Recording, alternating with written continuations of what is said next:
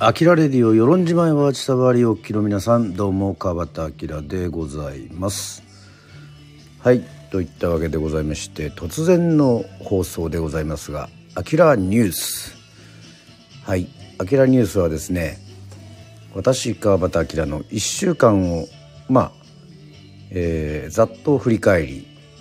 まあ浅く深く、えー、振り返る、えー、そういうねコーナーでございますけどもまた後ほど番組の最後には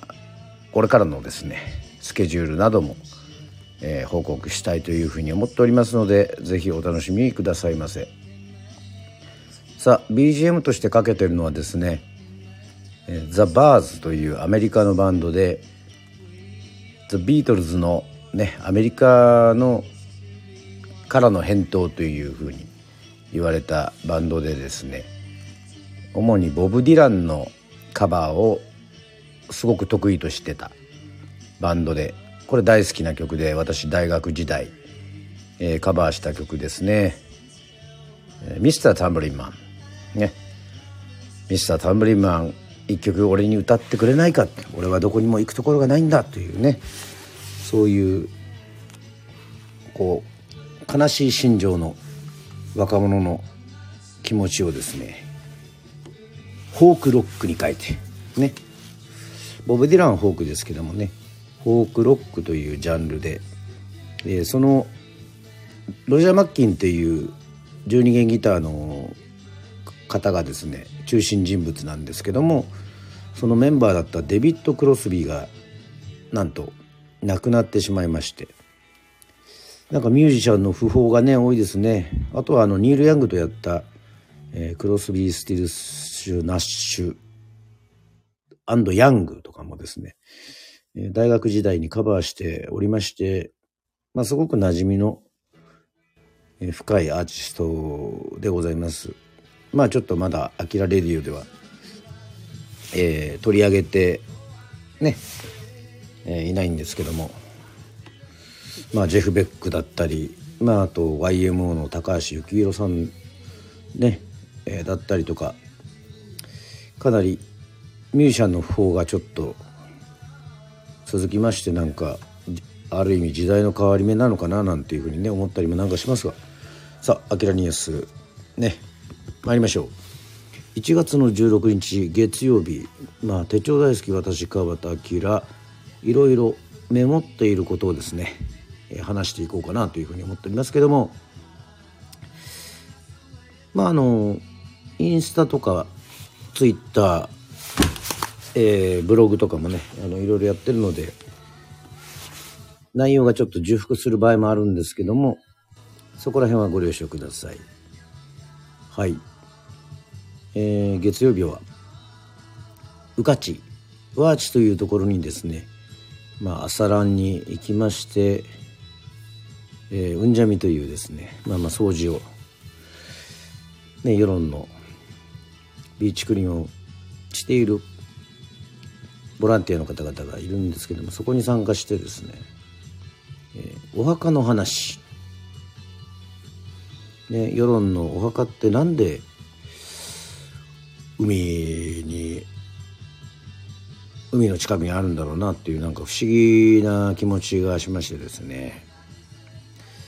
まあ、あのバリ島に行った時にね、えー、と人というのは山というか天国天上界から人が降りてくる。そしてあの天に向かってね召されるというのを聞いたことがありましてあなんか世論もそうですけども沖縄奄美のこの二来家内のねまあ二来家内って言えばウルトラマンなんですけど。まああの光の国からというか、まあ、だから海の彼方にそういう点まあそのあの世があると、まあ、信じられているのでなんか墓のお話をしたらですねちょっと先輩がですねいやいやあの墓の墓はの海のところにあるのはねえっ、ー、とそれこそ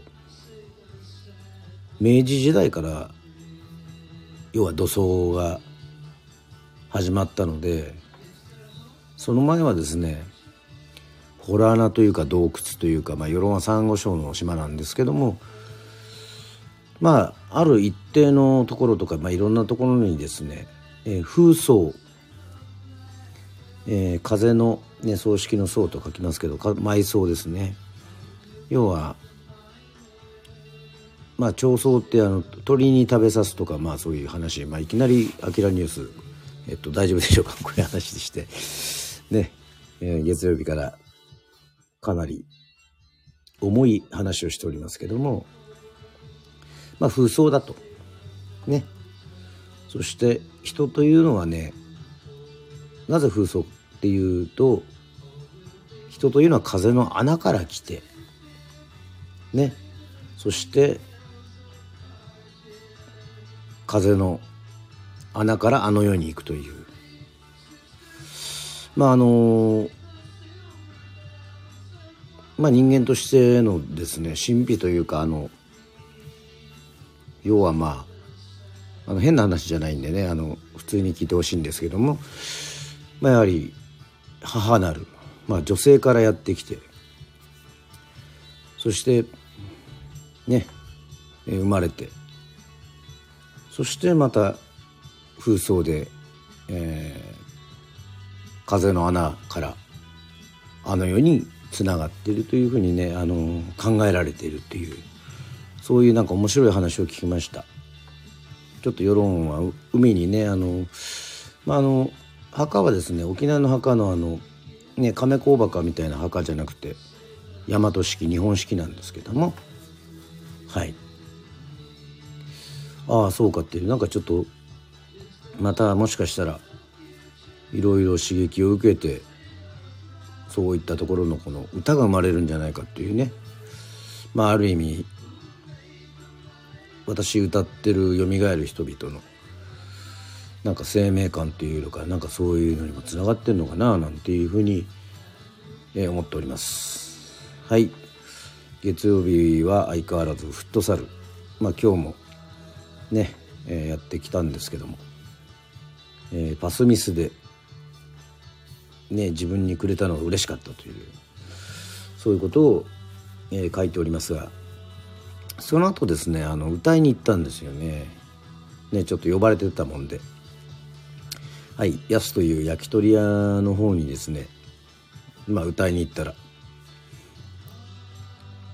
まあ観光客の方と後輩が待ってたということで。まあその後久々にカラオケ屋に行ったなっていうね。まチャレンジっていうカラオケあるカラオケボックスがあるんですけどね、まあ、そこで歌って。まあそういう。まあ結構飲んだなという。そういう月曜日でした。さあ1月17日です。火曜日。まあそういう結構飲んだ月曜日をね過ごしたので二度寝してしまいまして。えー、すぐでも「あきらレディオ」ねもうやっておりまして。さあこの1月17日というのはまあ阪神大震災の日でもありまして、まあ、ニュースにもなったりとかもしてるんですけどね、まあ、もう一つそれもとても大事な、まあ、重要なことなんですけども、えー、私のおじいさんね、えー、うちのお店村中屋っていうんですけども、えー、その川端村中。はい。川端村中じいさんの私に三振をくれた人。この人がいなかったら私は三振引いてないっていうぐらいの、まあ、重要な人なんですけども、まあ、村中じいさんの命日だったということでございまして99年にザ・コブラツイスターズがデビューする前に、えー、残念ながら、えー、他界してはいるんですけどもね、まあ、その中でその、まあ、この「あきられで」でも話しておりますけども、えー、すごい応援してくれて、えー、枕元で「よみがえる人々」とかマーブ・ユー氏を聞いてえー、すごく喜んでいたということでございますさあそして内茶処理に、えー、お客さんが来て「えー、島んちの歌から歌ってくれ」と。あれは事前にちょっと用意しとかなきゃいけないんですけどもねあのカラオケじゃなくて生演奏で、まあ、意外と、まあ、曲はもちろん知ってますしねビギンともご一緒したこともあるんですけどもちょっとなかなかねそのいきなり歌ってくれって言って演奏できるもんだ中になったんでそれはまた準備しとくべきだったなというふうに思いましたけども。そんなお客さんとなぜか2時間ずっとブルーハーツの YouTube を見て まあまあ当然当然ねブルーハーツ。まあハイローズもザ・クローマニオンズもねヒロとアンド・マーシーも最強だと思ってますからもうすごいって。で世論では先輩のことを兄貴のことをやかって言うんだけどもうもうもうそのお客さんと一緒にもうほんと最強の館だなっつって。ね。そういう話をしておりました。はい。1月17日の火曜日はそういう話でございました。そして1月18日水曜日、えー、いきなりスカイマーク購入というふうにね、えー、書いておりますけども。まああの私の手帳上の方にあの to do list っつってあのやらなきゃいけないことが書いてありまして。まあ、今日は何を聞こうとか、例えば今日は誰かのミュージシャンの誕生日だからね、歌を聴こうとか、まあ、その亡くなったミュージシャンの命日だから歌を聴こうとか、そういうところに、 ToDo リストにもそういうのを載せてはいるんですけども、はい。まあ1月18日、まあスカイマーク購入っていうのはこれはもうツアーにね、これから始まる。大阪にも行くのではいそういう手配をしております。はい。そしてあの1月17日がだから、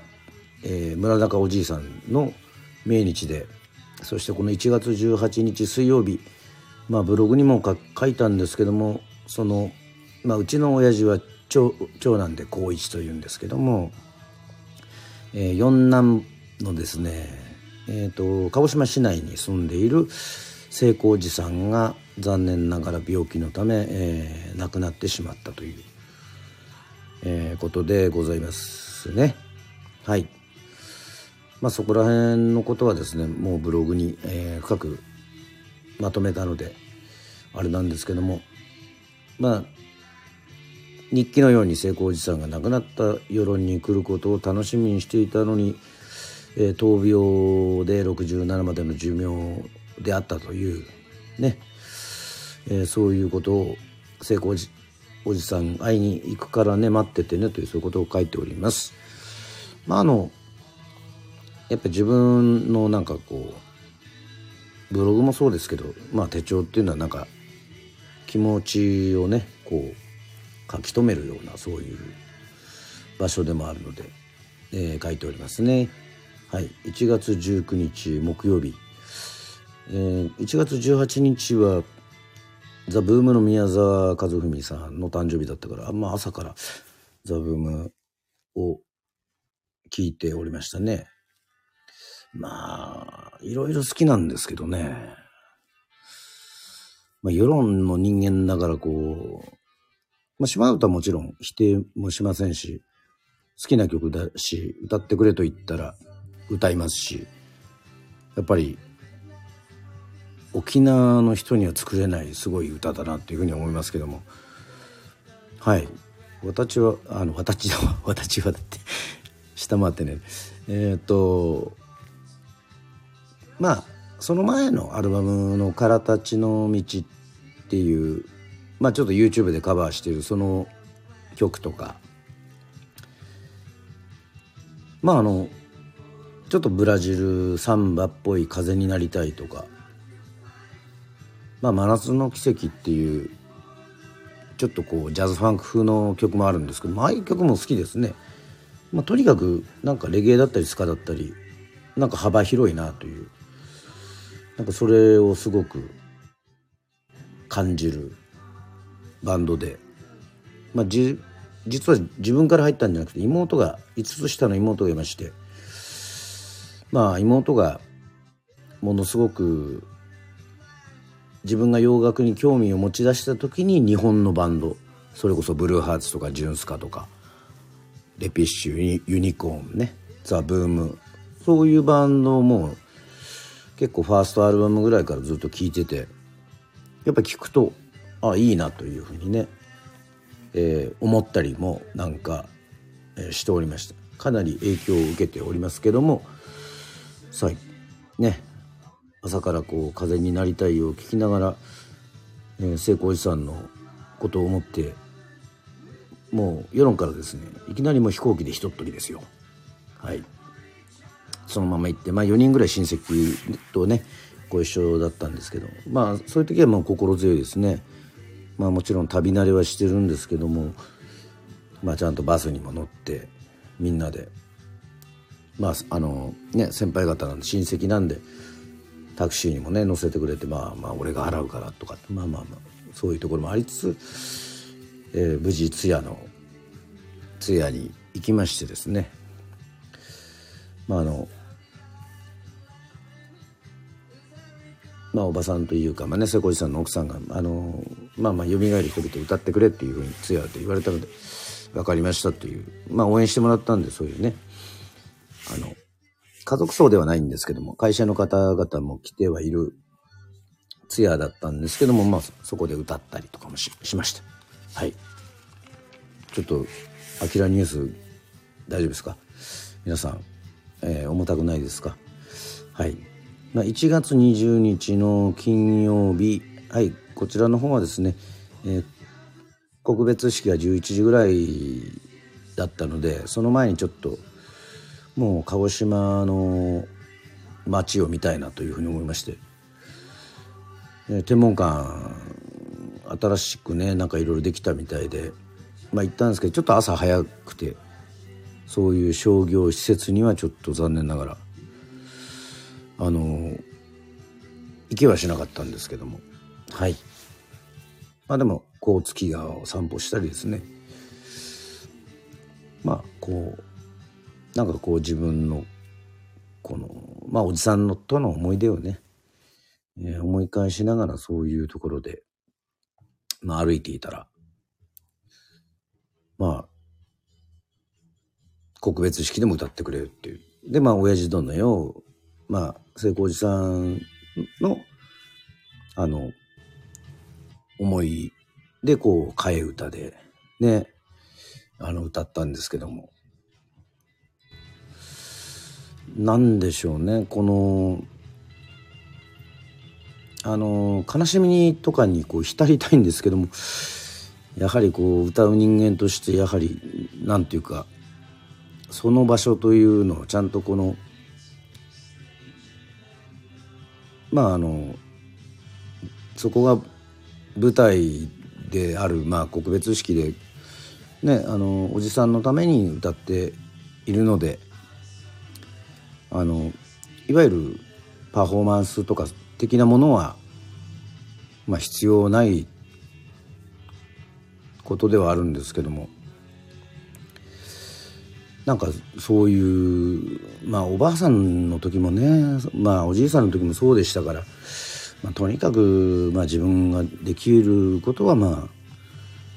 まあ歌うことなので、まあ、そうすることで「あきらよかったよ」っていうね、まあ、親戚のおじさんだったりとかね瀬古おじさんのお兄さんとかも喜んでくれるっていう、まあ、そういうことがあるのでそれは歌ってよかったなというふうにはねあの思いました。うんそしてあのね三男のおじさんがですねもうまさに私の気持ちをなんかこう代弁してくれるっていうかねハマってね「えー、アキラ燃えるだけではダメだ」ね。芸術は爆発だぞっていうね。岡本太郎だぞと。あのちまちまやってんなよと。お前は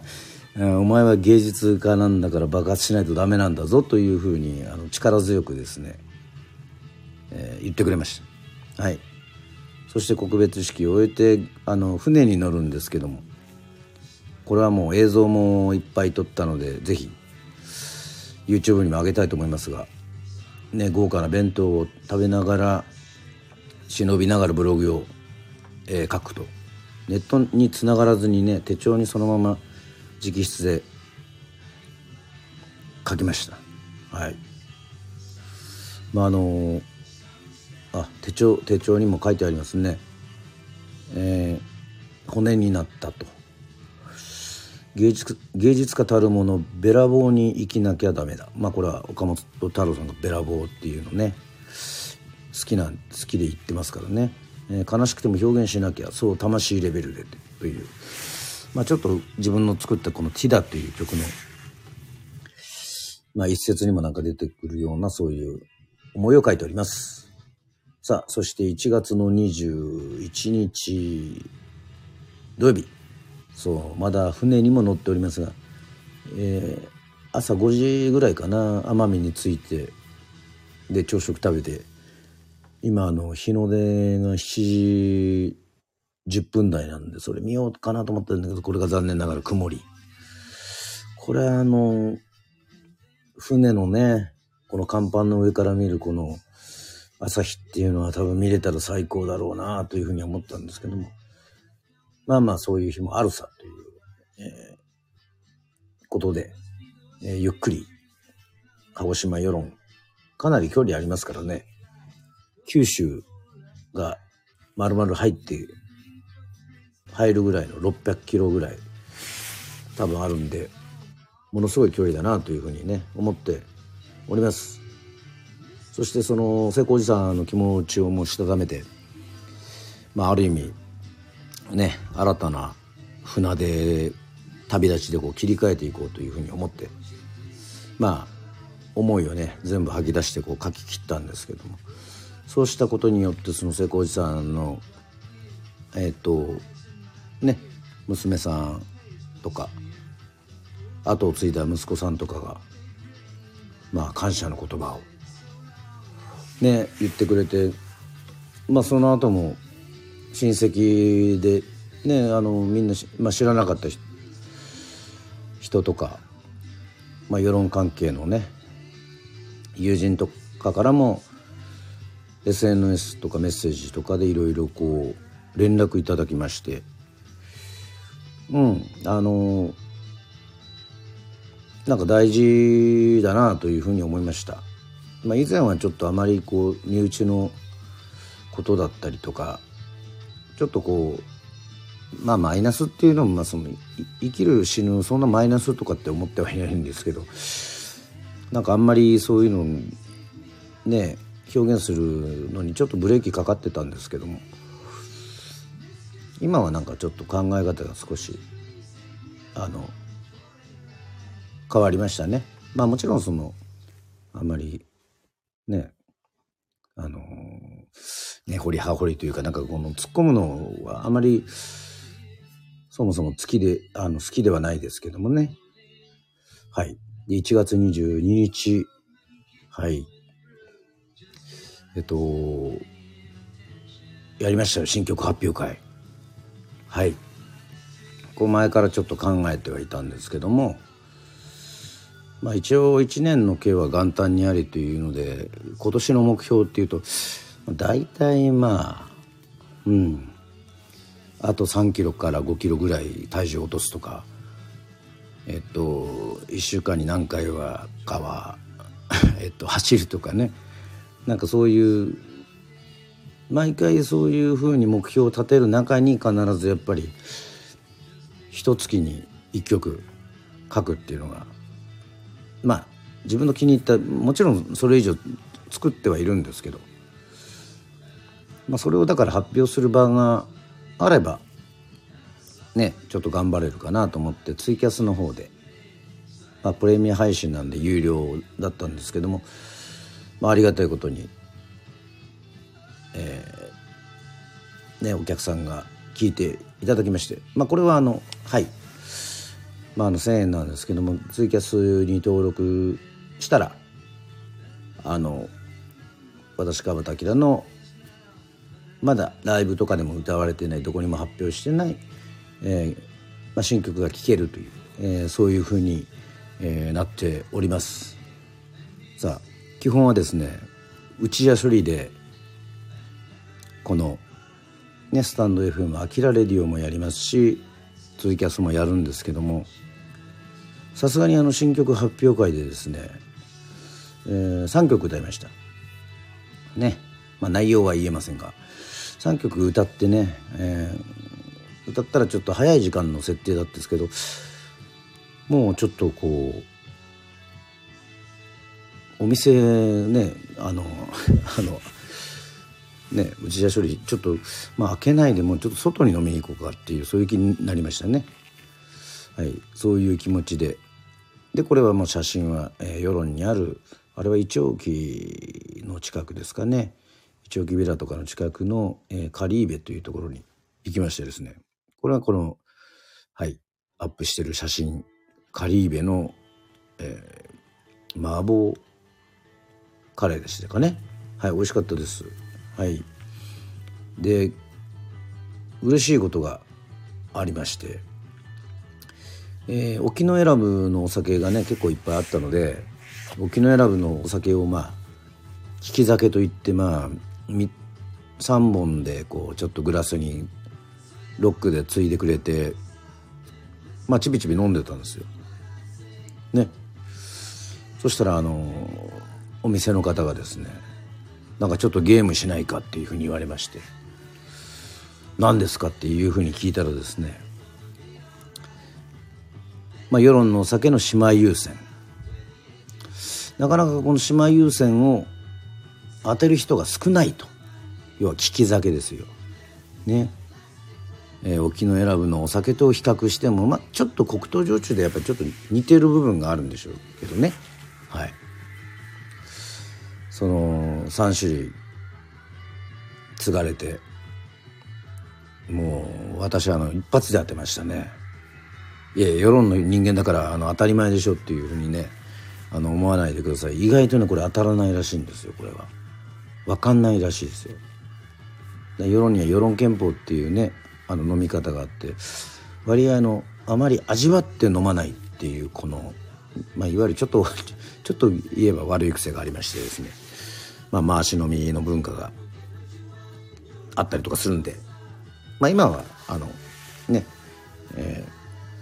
まあ、コロナのこともあるんで、まあ、マイグラスで回すんですけども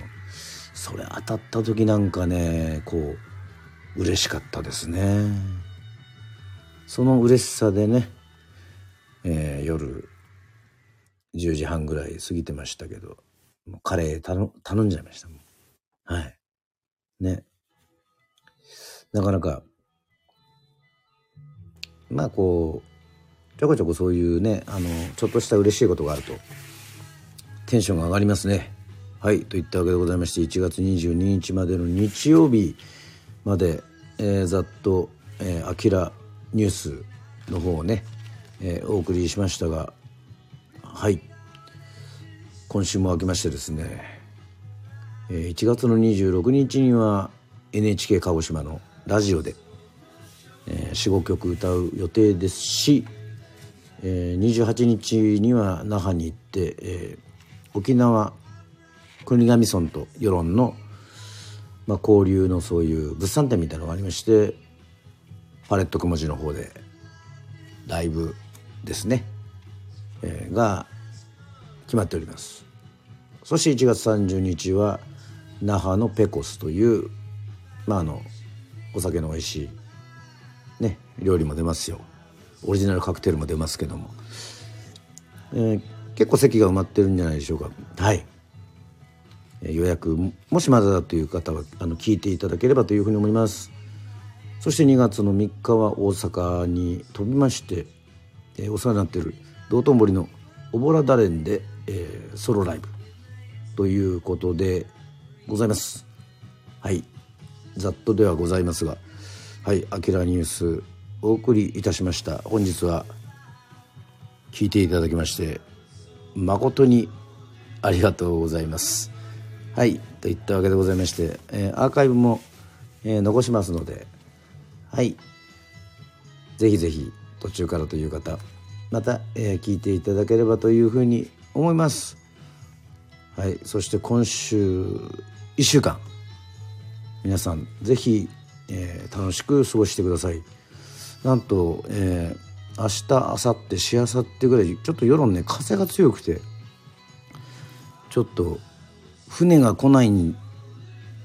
来ないかもしれないというそういう状況なんではい。またちょっと物がなくなって食料がなくなってっていう風になってるのかなというふうに、まあ、ちょっと心配しておりますがはい。また1週間頑張っていきましょう。はい。といったわけでございまして「あきらニュース」でございました。はい。また会いましょう。バイバイ。